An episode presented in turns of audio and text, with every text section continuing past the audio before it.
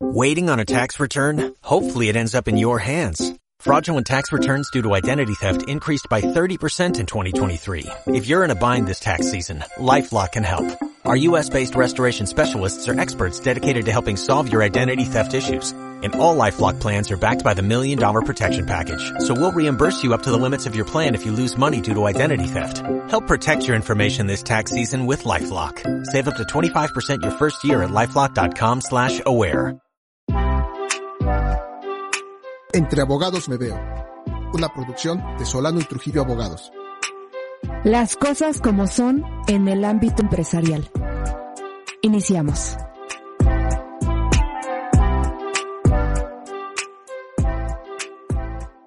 Amigos, amigas, bienvenidos a una emisión más de Solano y Trujillo Abogados. Es un gusto tener aquí a mi amiga y socia Elizabeth Solano. ¿Cómo estás, Elizabeth? Feliz de retomar Entre Abogados Me Veo.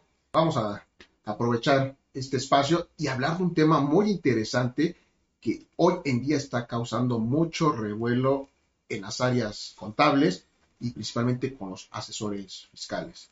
Buzón tributario. El, el buzón tributario, recordemos, y muy breve el antecedente, tiene su nacimiento en México en el 2014. Ujú. Viene la reforma con la idea de eficientar eh, la recaudación. Los organismos internacionales señalan que a México le hace falta la implementación de tecnologías de la información que les ayuden a recaudar más y mejor. Nace ese buzón tributario como un apartado en el que el contribuyente dará de alta una o hasta cinco cuentas de correo electrónico, su número telefónico, al que le llegará un aviso y entonces tendrá que ir a consultar el buzón tributario asignado en la plataforma en la página del SAT. ¿Cuál es la idea? El intercambio, la comunicación con la autoridad casi casi al día, al tú por tú, de la notificación vía esa herramienta de avisos, notificaciones, fiscalizaciones, todo lo que tengas que decirle al SAT, puedes hacerlo por el buzón tributario. En conclusión, toda la comunicación con la autoridad fiscal y contribuyente será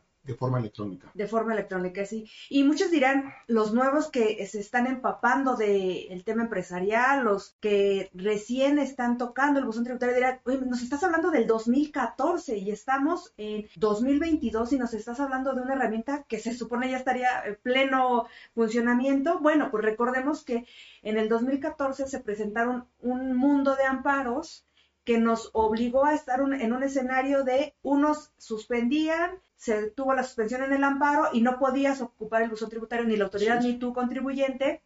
Y otros pues dijeron el amparo no, no va a funcionar, no lo vamos a ganar, como para qué. Digamos que ese escenario generó una zona de penumbra para al usar el buzón tributario en el sentido de que la autoridad no tenía claro del universo de contribuyentes quiénes sí tenían el buzón tributario y quiénes no. Por eso hablamos de esa herramienta que nace en el 2014 en el ordenamiento fiscal, pero que hoy en día estamos en vías de ya ocuparlo plenamente. ¿Y esto por qué? Porque recién se están acabando los juicios de amparo, los expedientes, imagínate, de tantos años, se están acabando. Entonces, esa zona de penumbra en la que eh, estábamos del 2014 y años subsecuentes, hoy ya va dando luz, luz para que el SAT sepa con mucha claridad quiénes aún no han dado de alta eh, los medios de contacto para usar el buzón tributario. De acuerdo, interesante Elizabeth y sobre todo que hayas traído esta retroalimentación para nuestros amigos escuchas.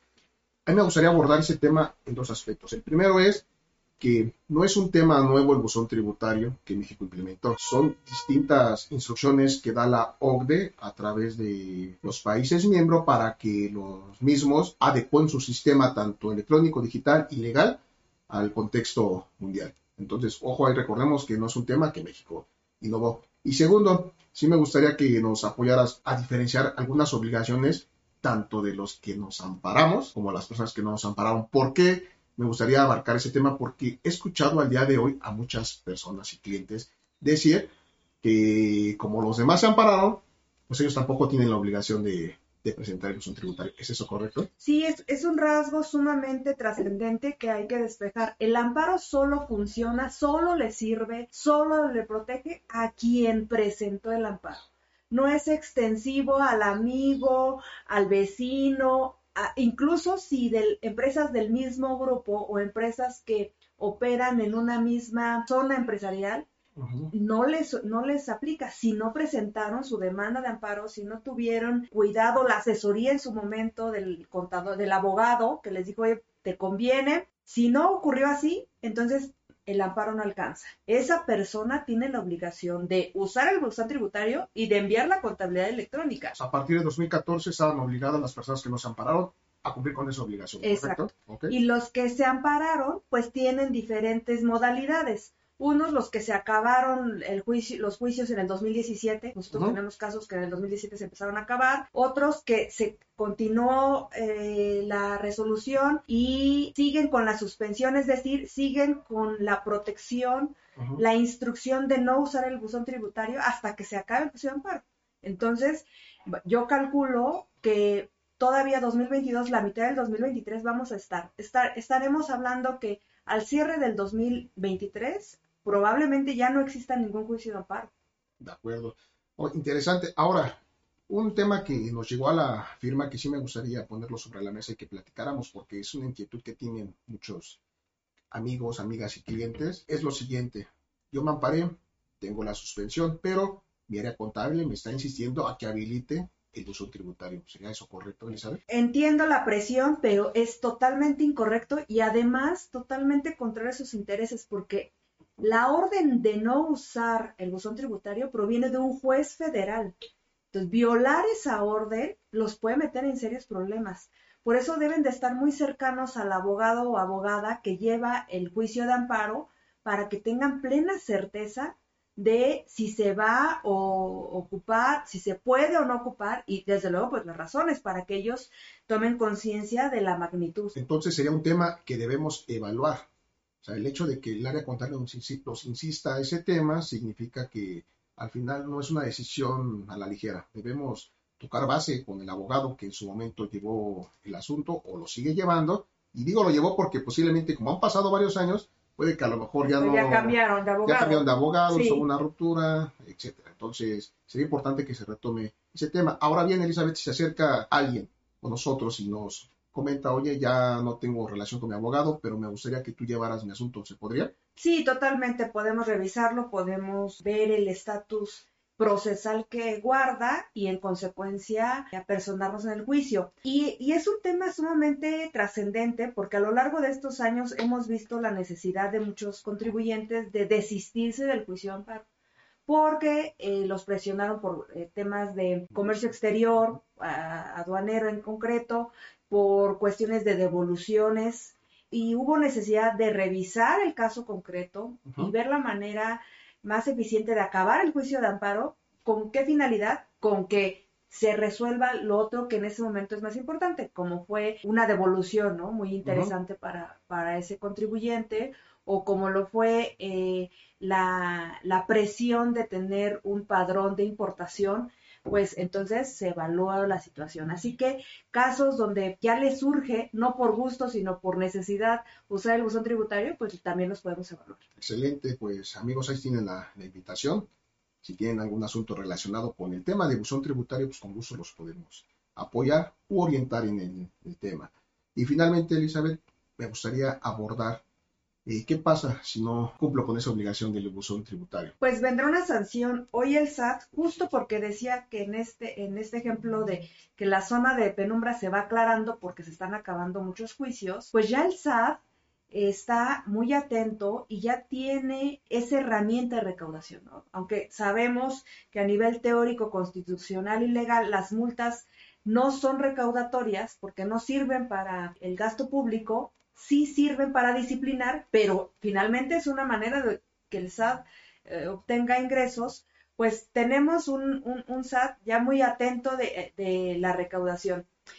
y, quisiera profundizar ahora en el uso. Aun cuando el Código Fiscal de la Federación establece que eh, te llegue el aviso, una vez que ya eh, registraste tu cuenta de correo electrónico y tu número de celular, te llega el aviso de que tienes una notificación pendiente en el buzón tributario y tienes hasta tres días para consultarlo, aun cuando, digamos, esta mecánica puede ser muy fluida, siempre debemos de evaluarlo, debemos de, o sea, tomar con mucha seriedad y conciencia el buzón tributario. Número uno, desde la cuenta de correo que vas a inscribir, el número de celular, de quién va a ser el responsable de revisar el uso tributario. Porque recordemos que eh, los actos de fiscalización o de requerimientos de parte de la autoridad generalmente siempre tienen un tiempo legal de cumplimiento. Y si no lo cumplimos en el tiempo que se establece en ley, pues entonces seremos acreedores a sanciones. Así que, primer recomendación, definir con mucha eh, responsabilidad de conciencia qué correo, qué cuenta de correo darás de alta y qué número de celular. Dos, aún, insisto, cuando tengas tres días para abrirlo, evaluar si te conviene abrirlo en el día uno, en el dos o en el tres. Porque, ¿qué pasa si no abres la notificación en esos tres días? La ley señala que se tendrá por notificado el cuarto día, pero a veces te conviene, ¿no? A veces te conviene no abrirlo en los tres días y, y abrirlo hasta el cuarto día porque pues ya no hay de otra, ya te tendrán por notificado. Pero ¿por qué es importante siempre revisarlo en el caso concreto, no, no tomarlo a la ligera? Porque a lo mejor lo que te está diciendo es que se te olvidó pagar una declaración o no la pagaste incorrectamente y fue verdaderamente un error humano, pues entonces tendrás tiempo de subsanarlo y eso vendrá a sanear la situación y no a generarte un problema ocasionando que pagues una multa.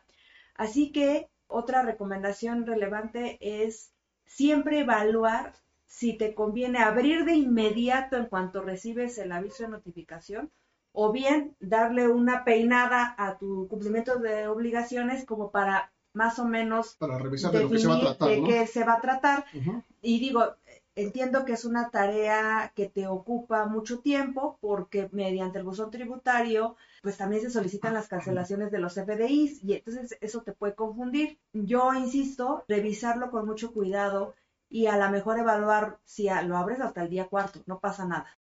Así es, interesantes recomendaciones, Elizabeth, y sobre todo aquí es una tarea muy importante que deba hacer el empresario con el objetivo de establecer las áreas que se van a encargar de cada tema. Si es que tienes un área contable, pues es dar esos roles y esas responsabilidades en su momento para saber quién abre el buzón y quién se encarga de informar. Y sobre todo, algo más interesante es tener siempre de la mano a la abogada o abogado fiscalista para que te dé tus recomendaciones, porque como tú lo has comentado, no es un tema que se debe realizar a la ligera, más bien se debe de hacer con detenimiento y análisis con la finalidad de resolver una situación.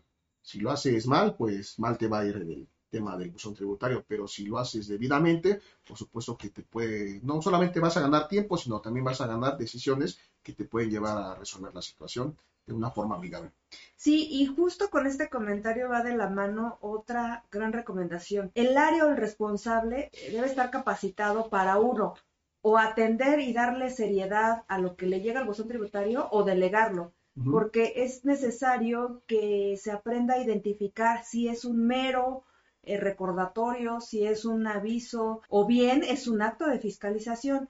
Cambia el nivel de seriedad y contingencia del tipo de comunicación que entabla el SAT mediante el buzón tributario porque si estamos ante una fiscalización, pues claro que las consecuencias son totalmente diferentes que una carta de invitación, pero también si estamos en una empresa donde ha tenido serios problemas a la hora del cumplimiento de sus obligaciones, porque pues no hay flujo, sabemos de la situación económica del país, y, y está consciente pues que tiene ahí cola que le pisen, pues entonces ahí ser también muy cuidadoso de a lo mejor atender sí esos requerimientos vía invitación y hago el énfasis que antes me, me acuerdo en las, en las clases me decían es que es una invitación como una llamada a misa, si quieres vas y si quieres no vas, ¿no? No, hoy ya tiene una nueva lectura estas invitaciones.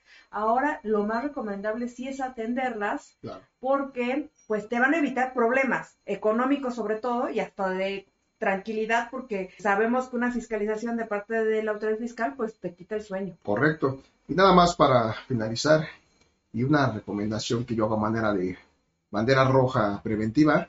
Amigo, si tú no has presentado lo que es tu contabilidad electrónica y te llega una notificación vía buzón tributario, aguas.